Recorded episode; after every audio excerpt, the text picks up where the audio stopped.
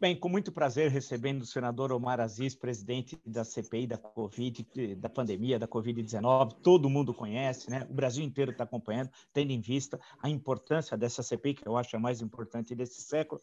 E a primeira questão, e agradecendo o senhor ter aceito o meu convite, senador, é se algo mudou para o senhor é, em relação à decisão que o comandante-geral do Exército tomou ontem em relação ao general Pazuello, ou seja, ele não recebeu nenhuma advertência por, por ter participado de um ato político no Rio de Janeiro.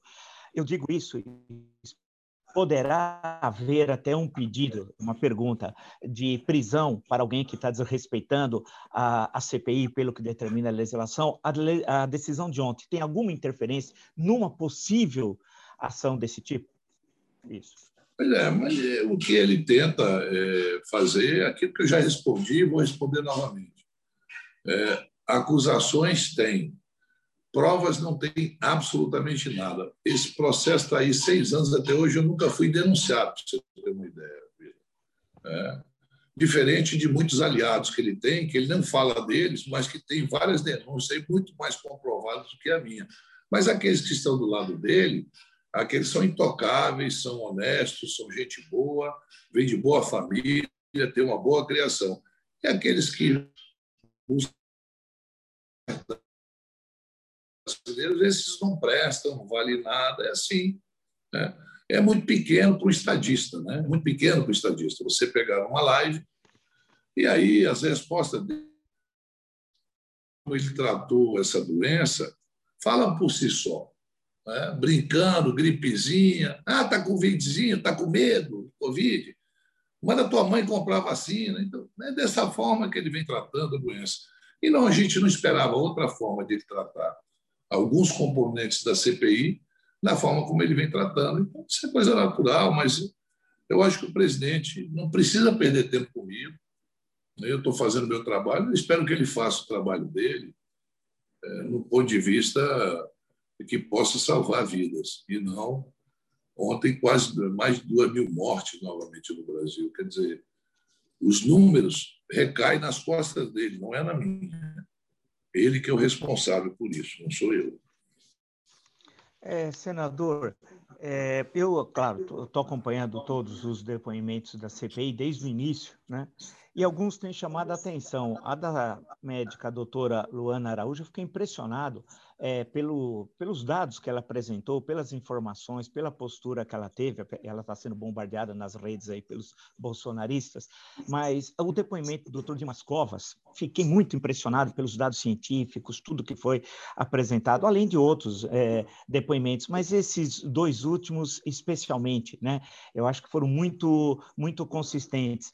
Eu pergunto ao senhor, surpreendeu ah, o senhor o, esses depoimentos é, com os dados apresentados, com as correspondências, mesmo do CEO da Pfizer, que joga na primeira semana, surpreendeu? Não causa um, um sentimento, não sei se de um misto de horror, né? porque nós estamos com a banalidade do horror, achando que tudo é normal. Como é que o senhor recebeu, como cidadão?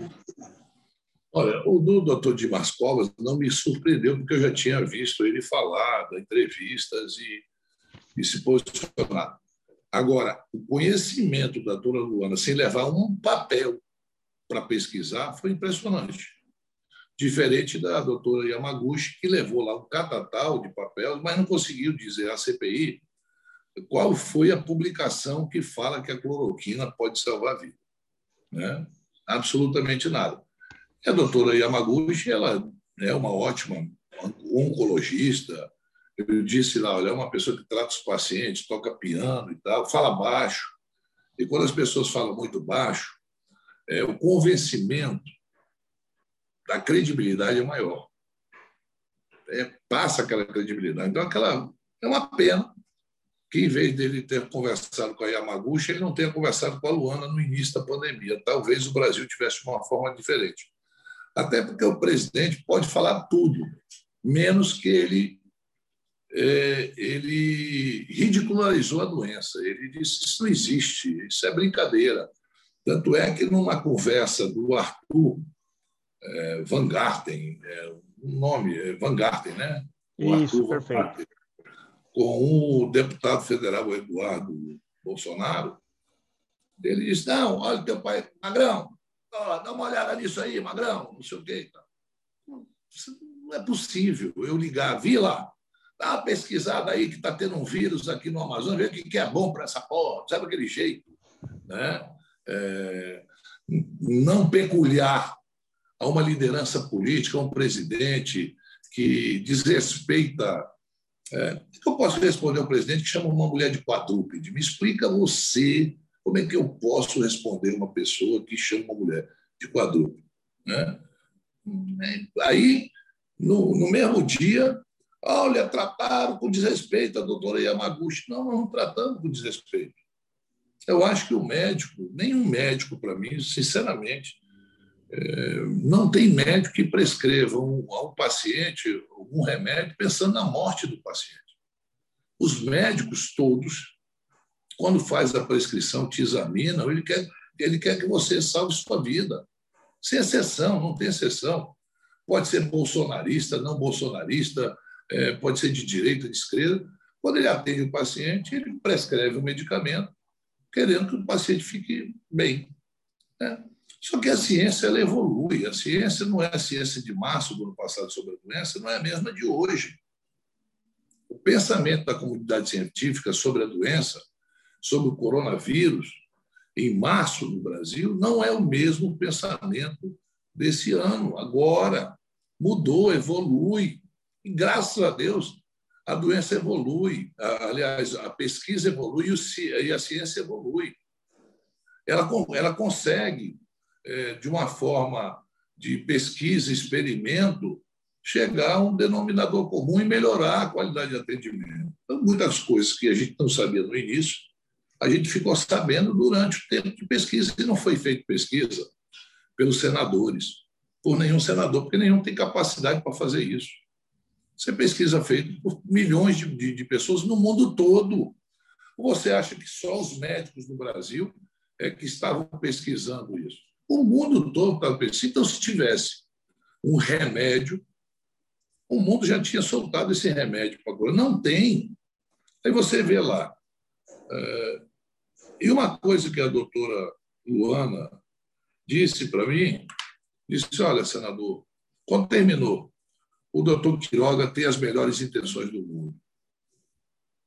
Tem as melhores intenções do mundo. Eu disse, olha, é bom saber isso da senhora, é bom é bom saber da senhora que é, não foi nomeada, foi nomeada por ele e foi preterida pelo Palácio do Planalto.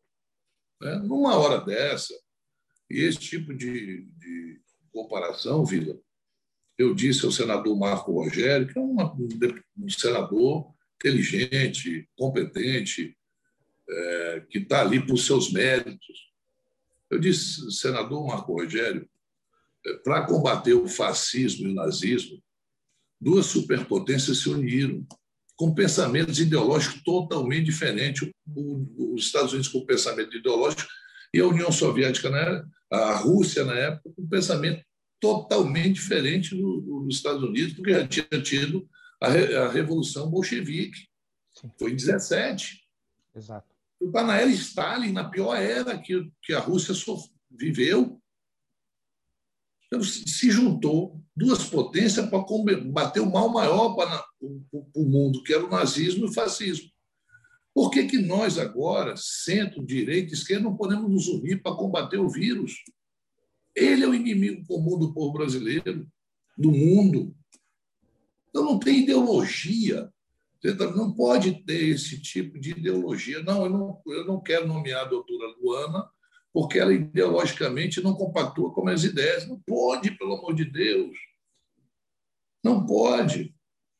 Então, você tem lá um ministro, e digo para você, vou tratá-lo com o maior respeito, porque um depoimento que uma médica me disse que conviveu com ele, disse que as melhores intenções, ele tem que ser respeitado por nós. Até porque se o Queiroga é, sair, pode vir um outro Pazuello, que não sabe nada de ciência, que vai dizer simples assim, um manda, outro obedece, e morrendo gente. Você entendeu, Vila? Então, veja bem, nós temos que ter muito equilíbrio, equilíbrio nesse momento, porque Se a gente puder ajudar a salvar vidas, nós temos que ajudar a salvar vidas. Então, infelizmente, o ministro Queiroga ele fica fazendo é, discurso para o deserto, porque o governo não ouve ele, faz o contrário do que ele quer. Ele diz que tem que usar máscara, o presidente não usa. Não, pode ter aglomeração, o presidente faz aglomeração. Né? Nós temos que tratar isso cientificamente. O presidente prescreve remédio nas lives.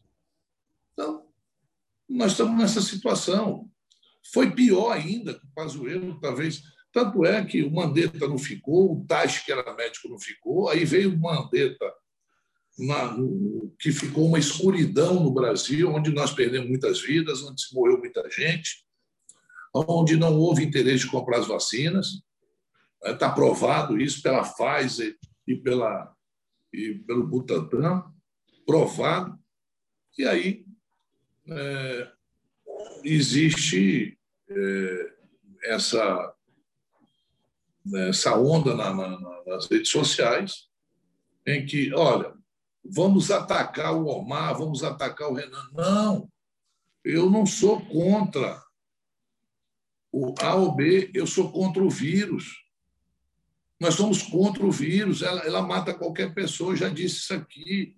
Mata evangélico, mata, mata católico, mata ateu, mata humanista, mata branco, mata negro, mata é, amarelo, mata índio, mata de direita, mata de esquerda, mata de centro. Ela não escolhe. A doença é perversa. E para a gente voltar à normalidade, nós precisamos imunizar as pessoas e não tem imunização de rebanho. Tem imunização através da vacina, que o Brasil perdeu muito tempo. Hoje eu me sinto envergonhado como brasileiro quando os Estados Unidos estão dizendo que vai doar para o Brasil e para a América Latina algumas vacinas. O presidente não tem vergonha disso. Em vez de ele me atacar, ele precisava que o país voltasse à liderança mundial, a participar nos grupos do mundo todo como um país que lidera, não como um país pedinte, pegando esmola. Ele está pegando esmola. O Biden anuncia bem assim: olha, nós vamos mandar é, não sei quantos milhões de vacina aí para o Brasil, para a América. Quer dizer, vem 300 mil, 400 mil milhões de vacina de, é, doadas. Não, o Brasil tem dinheiro para comprar, não comprou porque não quis. Isso, se essa minha indignação, e não é minha, é do povo brasileiro, não afeta o presidente, eu não, nós não sabemos mais o que fazer. Então, presidente, não adianta o senhor me esculhambar, se eu falar mal de mim, me botar os seus cães para ladrarem na, na internet contra mim, que eu não vou mover um centímetro de investigar por que morre tanta gente, por que, que você não comprou vacina. Senador, falando em indignação, eu me recordo uh, da indignação do senhor e do senador Eduardo Braga, dois senadores pelo Amazonas, que foram testemunhas presenciais daquela tragédia que eu nunca imaginei que poderia ocorrer no Brasil, da falta de oxigênio.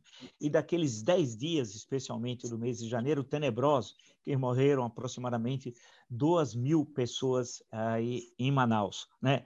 Ah, e as respostas evasivas do ministro, do ex-ministro Pazuello e de outras, eh, e de, daquela, da senhora Mayra ou Maíra. Mayra seria pelo romance de Darcy Ribeiro, Maíra, pelo como Maíra, cada um chama de uma forma. Bem, o que interessa é que essa questão vai ser rediscutida num novo depoimento do Pazuello, porque a doutora Rosana Richman, entrevistada aqui no meu canal, especialista, disse que morrer com falta de oxigênio é como morrer afogado no seco.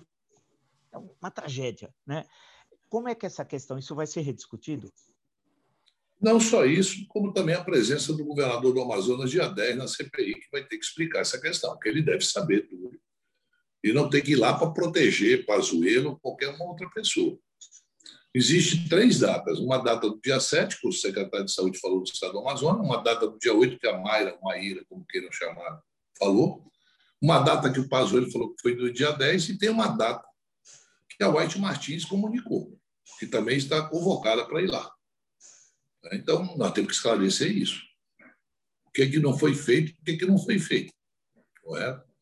é? Eu sei que houve uma mobilização muito grande, porque você justificar que artistas conseguiram colocar o oxigênio primeiro que o governo federal aqui não tem justificativo.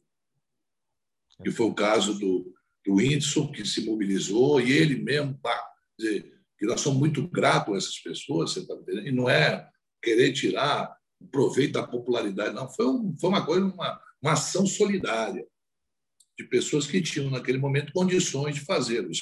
Milhões de brasileiros queriam fazer a mesma coisa que o Whindersson fez, não tinham condições. Ficaram torcendo que desse certo. E que aqueles que tiveram condições, no mesmo momento, se, se, se solidarizaram. Por exemplo, eu só fui saber que o Paulo Gustavo tinha dado dinheiro para comprar oxigênio depois que ele morreu. Ele fez ação e nem quis dar publicidade. Aí outros cantores, artistas, que nós somos muito gratos pela solidariedade, não só deles, mas dos estados que acolheram o paciente no, meu estado, nós somos gratos a todos esses estados, somos devedores a essas pessoas. Nós somos devedores. Né?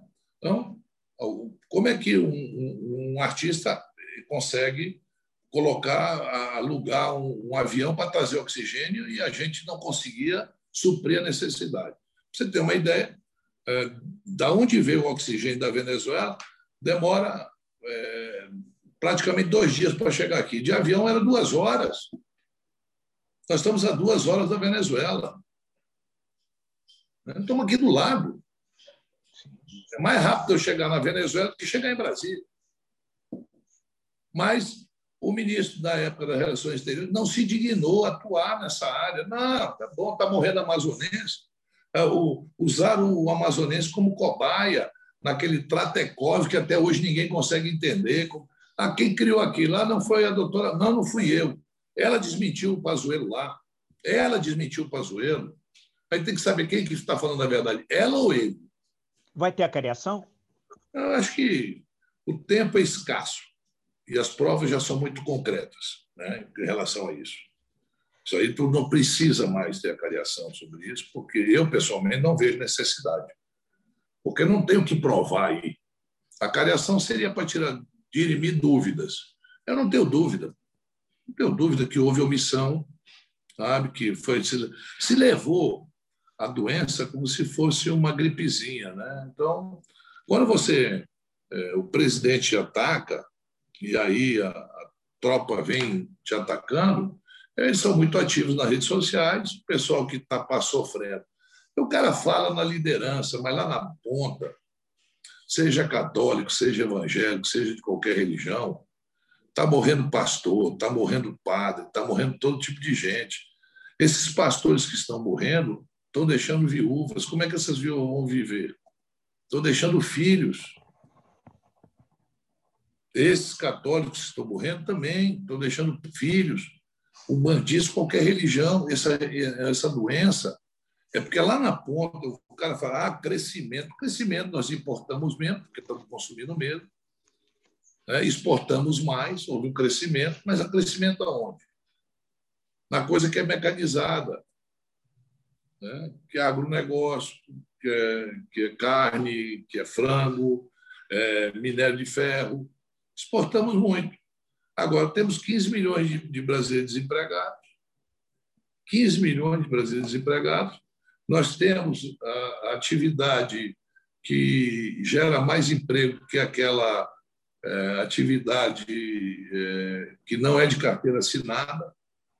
É os invisíveis, os invisíveis. É, os invisíveis, que não está na, na vida da, do, da, do, da Receita Federal. Correto? Não está. Esse pessoal não, não existe para a Receita Federal. Né? que são os autônomos, são pessoas, são camelões, são feirantes, uma série de pessoas. Essas pessoas estão passando necessidade, morrendo. Uma outra coisa, quando falaram em imunização de criança, a criança pega na escola o, Covid, numa família humilde, dentro daquela casa mora avô, avó, pai, mãe, tio, criança.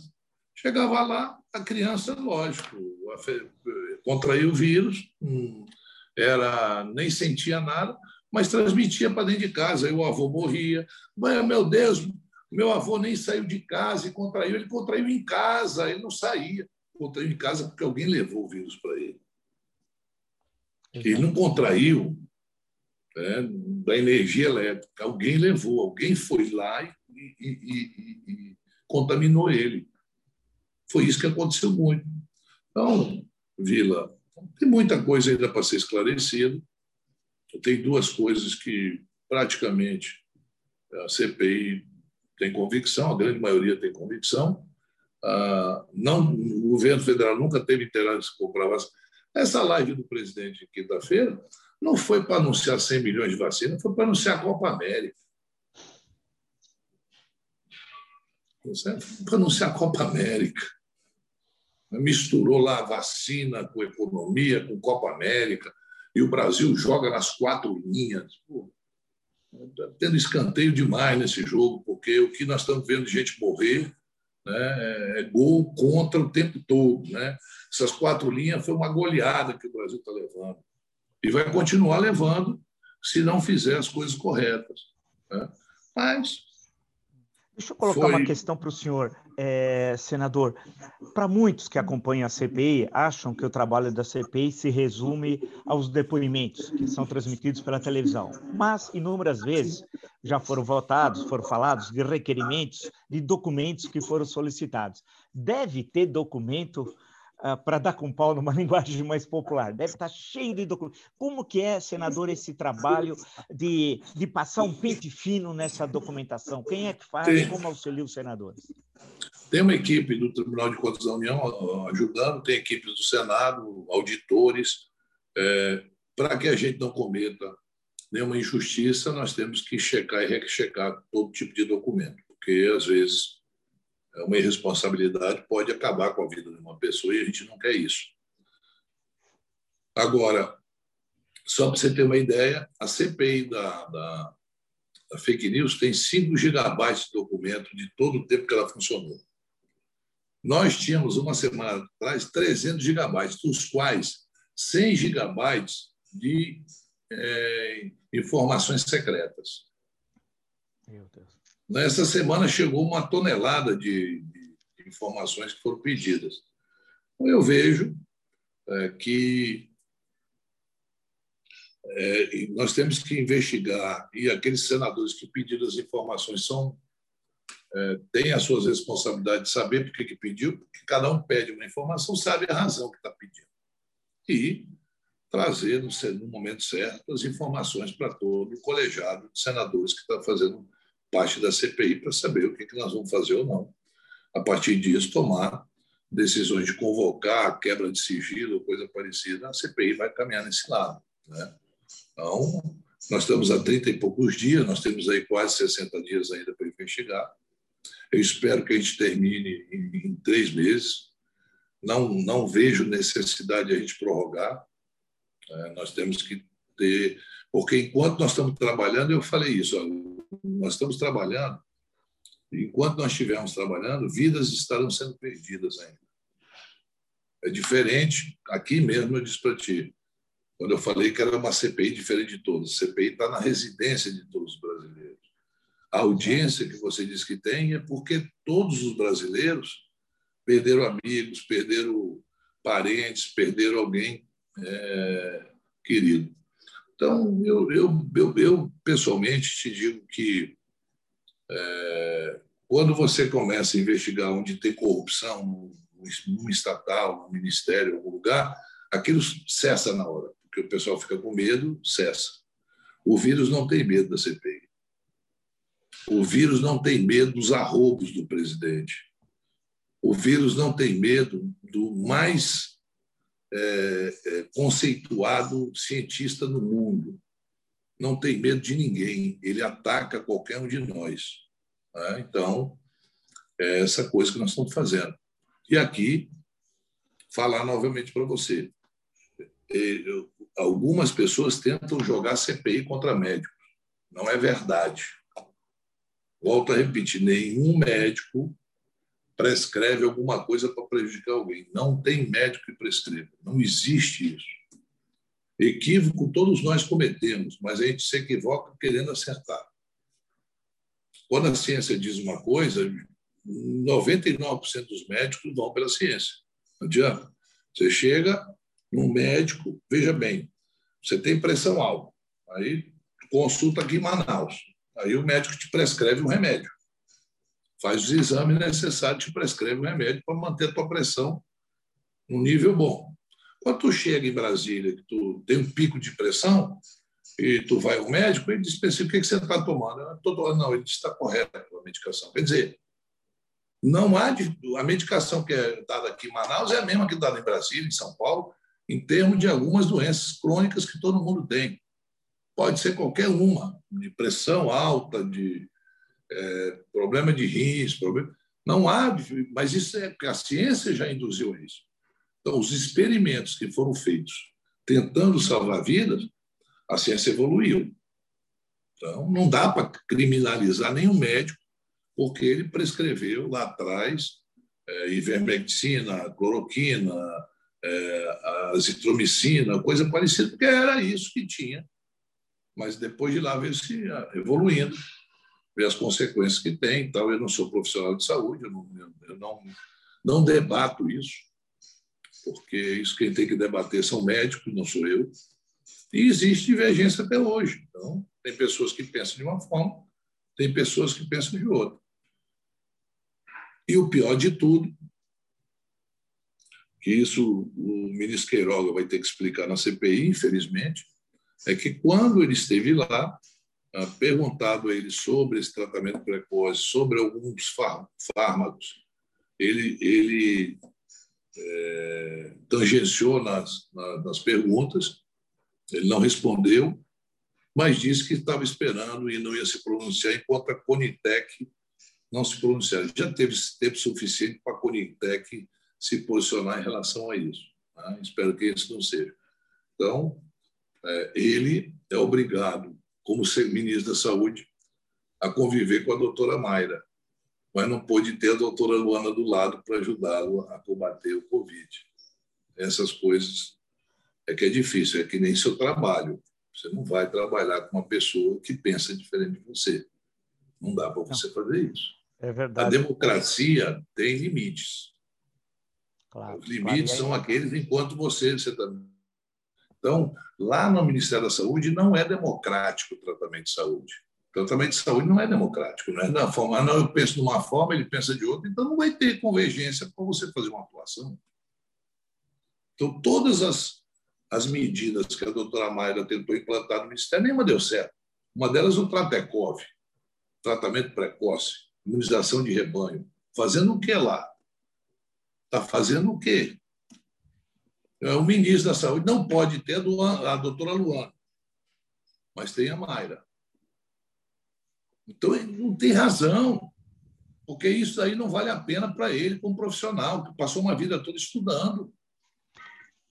Tenha certeza que dentro da minha equipe de trabalho, como na equipe do presidente da República ou de qualquer outro senador, e o presidente desse ponto de vista, ele, ele coloca pessoas que ele possa confiar, que possa dar, determinar.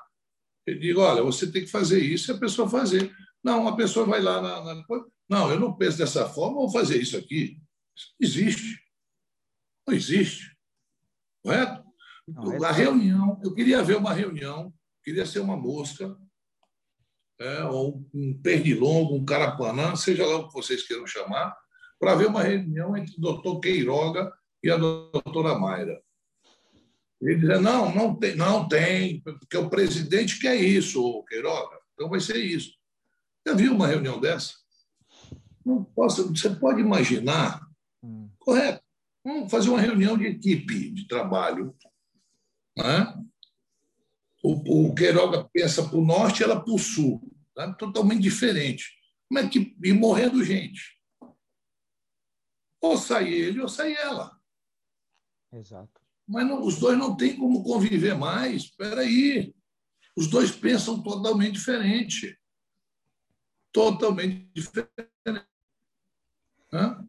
Tecnicamente, se fosse um cara, por exemplo, O Pazuello fica calado dela conviver, porque o Pazuello entende tanto de medicina como nós dois entendemos botar o foguete na Lua. Né? Nós vamos botar, eu e tu vamos se juntar e fazer os cálculos para botar o foguete na Lua. Primeiro foguete brasileiro na Lua será feito pelo presidente da CPI, Omar Aziz, e pelo jornalista Marco Antônio Vila. Vamos lá, opa! Está entendendo? Sabe onde que não, não vamos levar foguete para lugar nenhum, nós dois juntos mesmo. Então, essa era, era a presença do Pazuello lá no Ministério da Saúde, que agora, veja bem, com o trabalho espetacular que ele fez no Ministério da Saúde, um negócio que vai ficar na história, ele agora é estrategista do Brasil. Para onde vai o Brasil com essa estratégia? É, falando em estrategista e para onde vai o Brasil, como é que o senhor recebeu a nota do Conselho Federal de Medicina? Eu acho que eles se equivocam. Eu estou falando aqui que nada contra os médicos profissionais de saúde, nada, zero. O próprio presidente, que é médico do Conselho Federal de Medicina, eu tenho certeza que ele não prescreve um remédio pensando em fazer mal para o paciente. Pelo contrário, ele, prescreve que ele fazer bem. Ele não pode é, misturar a ciência com a ideologia, e não dá. Nem ele, nem ninguém, nem eu. Certo? Quando eu falo aqui para você que nós temos que nos juntar, direita, esquerda, centro, é, todos os brasileiros, para tentar combater o mal maior, então, acho que o Conselho Federal de Medicina também tinha que fazer um esforço para se juntar todos para completar. Os médicos estão sendo sacrificados há mais de um ano, muitos deles sem ter reajuste, porque está tá congelado, arriscando a vida, às vezes deixando de falar com a família. O papel dos profissionais de saúde nisso foi espetacular. Nós temos é que elogiar a todos. A gente pode divertir de, de, de direcionamento mas não do trabalho deles, não da vida que eles arriscam. Não tem como. Eu venho aqui, nós perdemos profissionais de saúde, eu perdi amigos que são médicos, estudaram comigo, que são da minha geração. Eu tenho certeza que o presidente do Conselho Federal de Medicina tem um número de médicos que já se perderam Brasil afora, porque, como ele é presidente federal, ele tem esses nomes. Né? Se, se você for o Conselho Federal de, de, de, Enfermagem deve ter os números dos enfermeiros que se perderam, auxiliar de enfermagem. Porque um hospital ou uma unidade de saúde, ele não trabalha só com médico. Você trabalha com médico, enfermeiro, auxiliar de enfermagem, com administrativo, o vigia, o cara que serve o alimento. Todos eles estão ali no dia a dia, do, e do lado deles tem um, um, um, vírus que a gente não consegue enxergar que mata. Então, eles todo dia arriscam a vida deles. Longe da gente querer atacar o médico. É, a gente respeita, pelo amor de Deus. Se não fossem eles, talvez mais vidas teriam se perdido no Brasil. Então, o posicionamento dele, é, a gente respeita. Nós não estamos ali para crucificar ou maltratar ninguém, pelo contrário, para fazer pergunta. Se às vezes a gente se excede, eu peço desculpas pelos excessos, eu não posso falar pelos outros. Se eu me excedi, eu peço desculpas a todos. Não é meu jeito de ser. Meu jeito de ser sempre foi, quem já trabalhou comigo sabe, que eu não sou especialista, eu ouço quem é especialista, para tentar fazer o melhor. E quando eu não estou convencido, eu ouço dois, três, quatro, até me convencer que aquilo é bom. Né? Então, veja bem, eu fui o primeiro governador a vacinar. O estado do Amazonas é o estado que tá, tem o maior número de casos de é, câncer de colo de útero, o maior número de incidência de câncer. Nós somos em primeiro lugar no Brasil. Quando eu era governador, me procurou uma médica oncologista do Instituto de, do, do Centro de, de, é, de Câncer aqui do estado do Amazonas. Ela veio à minha casa acompanhada é, de outras mulheres e me trouxeram um vídeo. Eu fiquei, quando eu fui ver aquele vídeo, o que, que era o câncer de útero, eu nunca tinha visto aquelas imagens, aquilo me deixou estarrecido. Aí eu disse, e o que, que a gente pode fazer? Ele disse, o governador, o senhor tem que vacinar todas as crianças 11, 12, 13 anos, antes que elas comecem a fazer, a ter relações. Então, se ela se protegendo essa mulher, ela não vai adquirir e não vai passar para o parceiro. Eu falei, se é simples assim, é.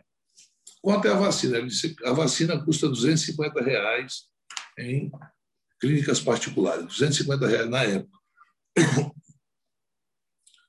Aí eu disse, chamei o secretário e falei, olha, conversa com os laboratórios que produzem, vê quanto que eles podem fazer para o estado do Amazonas. Chegamos a um preço de 40 reais. De 250 chegou a 40, 50 reais. O Estado tinha condições de coisa. Então, fiz a primeira campanha, o primeiro ano de vacinação. Vacinei todas as crianças, mulheres de 11, 12, 13 anos no estado do Amazonas. Não era para o ano seguinte,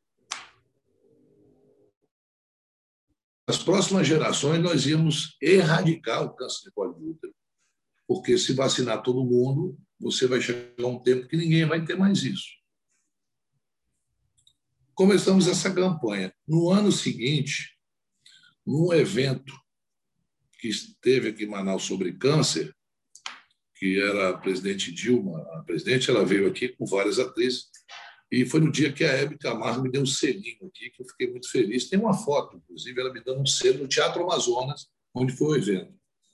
A presidente da República, aqui em Manaus, é, ela criou esse programa para o Brasil todo. Hoje, o SUS vacina todas as crianças, mulheres e meninos também, é, com a vacina de, de, da HPV que protege a ter câncer de colo e o, e o homem de ter câncer no pênis. Porque quando você tem câncer no pênis, você tem que é, tirar o pênis fora. Eu vi fotos dessas que eu fiquei estarrecido. Certo? É um negócio tão brutal na mulher. Então, hoje tem o SUS. Só que os estados, você não vê uma campanha. Eu já até pedi aqui para alguns deputados para eles fazerem o dia dessa vacinação. Você precisa vacinar. Como é que eu vacinava? Era nas escolas. Porque o Amazonas, apesar de ser grande, nós temos capilaridade em qualquer lugar do estado do Amazonas. Tem um auxiliar de enfermagem que sabe aplicar uma vacina.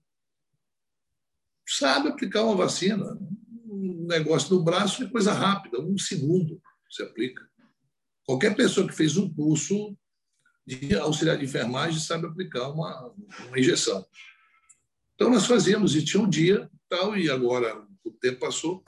Uma outra coisa que eu fiz, que eu me orgulho muito, foi de ter comprado mamógrafo para todos os municípios do exterior, do interior do estado. Todos os municípios têm mamógrafo, foi colocado por mim como governador. Por quê? Porque é um câncer que chega na mulher e a mulher não sabe. Ela vê um, um carocinho, mas é besteira e tal, daqui a pouco se arrastou. E no interior, o que, que eu fiz? Eu treinei em todos os municípios várias mulheres para fazer esse exame. Porque no interior, um homem vai fazer exame de, de mama de uma mulher, vai dar uma confusão, todo mundo fica sabendo, o marido fica com raiva, tem aquela questão ainda. Sim. Então, era mulher, só mulheres. Treinei as mulheres para fazer isso no interior do Estado. Alguns prefeitos instalaram, outros não, infelizmente. E peguei a Universidade Estadual do Amazonas, e os, os exames eram re, repetidos através da internet, como você não tem médicos oncologistas para detectar no estado todo, era uma central aqui de imagem, essa central fazia o diagnóstico e mandava. Quando detectado, tinha que tratar. E se tratado com antecedência, a mulher não será não será mutilada que é uma das coisas que deixa a mulher muito mal é quando ela é mutilada. Fiz um programa de restauração de mamas, fazendo cirurgia plástica. Até hoje, essas mulheres, quando me veem, me adoram. Somar, você me ajudou, você me, você me devolveu minha autoestima. Dizer, criei aqui o maior hospital do Norte Nordeste, que é o Delfim Aziz, que tem o nome da minha mãe, que é referência na, na é, contra o Covid. Você já ouviu falar dele 50 vezes, você viu ele várias vezes. É, é o nome da minha mãe, que foi por 20 anos presidente da APAI. Minha mãe foi 20 anos presidente da APAI e era uma APAI que dava o retorno, porque eu tive uma filha, que faleceu com 17 anos. Ela era portadora de uma deficiência e quem cuidou dela a vida toda foi minha mãe. Por isso que eu criei também aqui uma secretaria para portadores de deficiência e criei o melhor programa que se tem na história é, do Amazonas, porque eu entrava na casa de um deficiente e era um ombro amigo daquela mãe. Eu fazia reforma, comprava cama, dava, dava para ela acessibilidade, dava banheiro,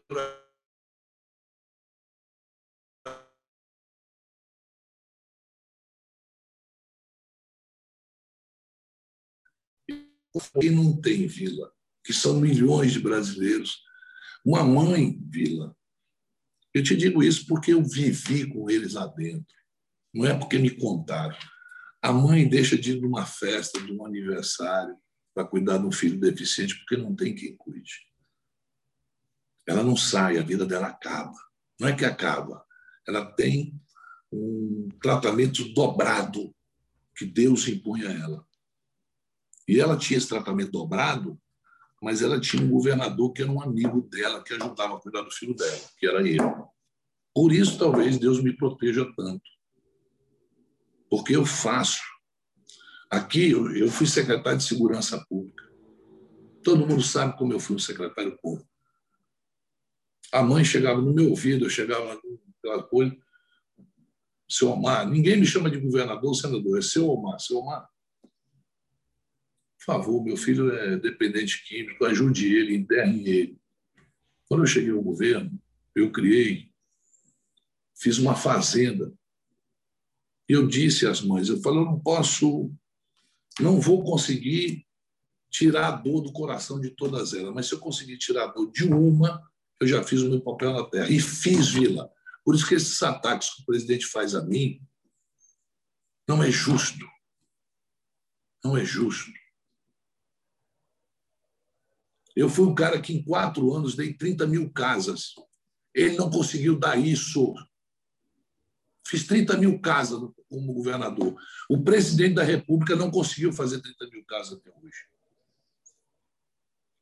Então, eu fiz, fiz, e tudo aquilo que eu puder fazer para salvar uma vida, porque eu perdi um irmão, eu sei a dor que é, eu não estou atrás de vingança, eu estou pedindo ajuda e eu peço ao presidente que nos ajude a salvar vidas. Só isso. Perfeito. Então, é... chegar comigo e querer pontuar para desmerecer, eu não irei fazer isso com você, presidente, não irei fazer isso com a sua família. Não é meu estilo. Eu tenho problemas? Tenho. Estou me defendendo? Estou. Até hoje eu nunca fui denunciado? Não. Mas não só eu que tenho problema, isso eu tenho também muitos. Mas eu não me acho com direito de trazer isso para dentro da CPI. E em lugar nenhum, você nunca vai ver eu num palanque ou numa rádio falar sobre os problemas que o presidente tem. Eu sei que dói muito nele. Eu sei o quanto dói ele ver um filho sendo atacado. Da mesma forma, presidente, o senhor não imagina como eu vejo, como dói o senhor atacar a minha a minha família. E eu lhe respeito e não faço isso porque eu sei que se eu tenho, você é pai e você tem dor. Eu tenho filhas que têm 12 anos que estudam, que fazem bullying contra ela. Eu ameaço, ameaço todo dia. Eu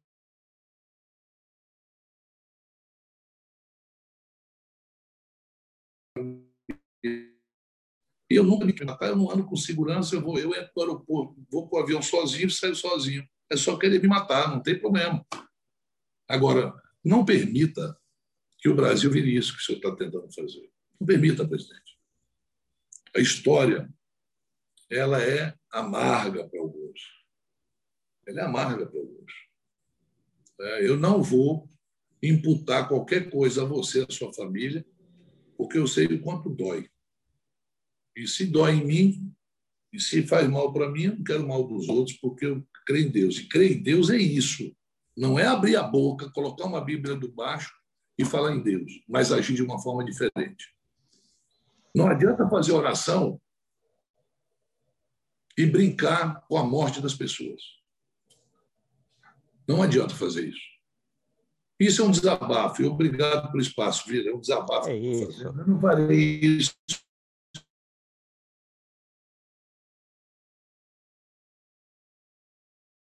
Tá?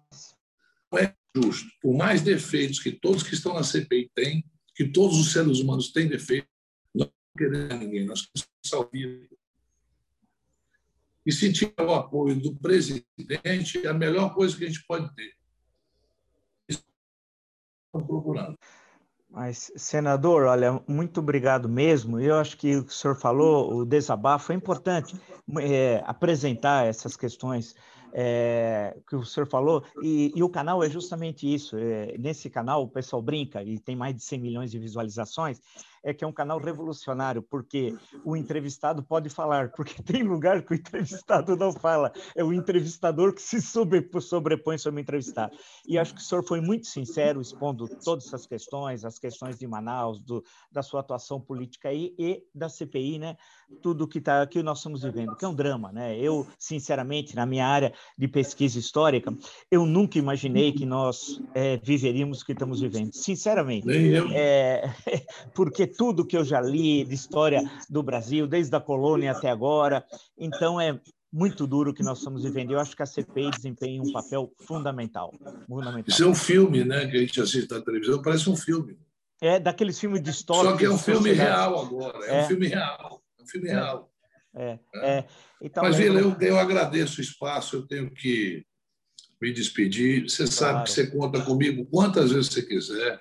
Se Muito todo dia você quiser me ligar, está à disposição, eu estaria aqui para lhe informar. É, e voltando a dizer, não é para agredir ninguém, é para que a gente mostre a realidade e os fatos que aconteceram no Brasil.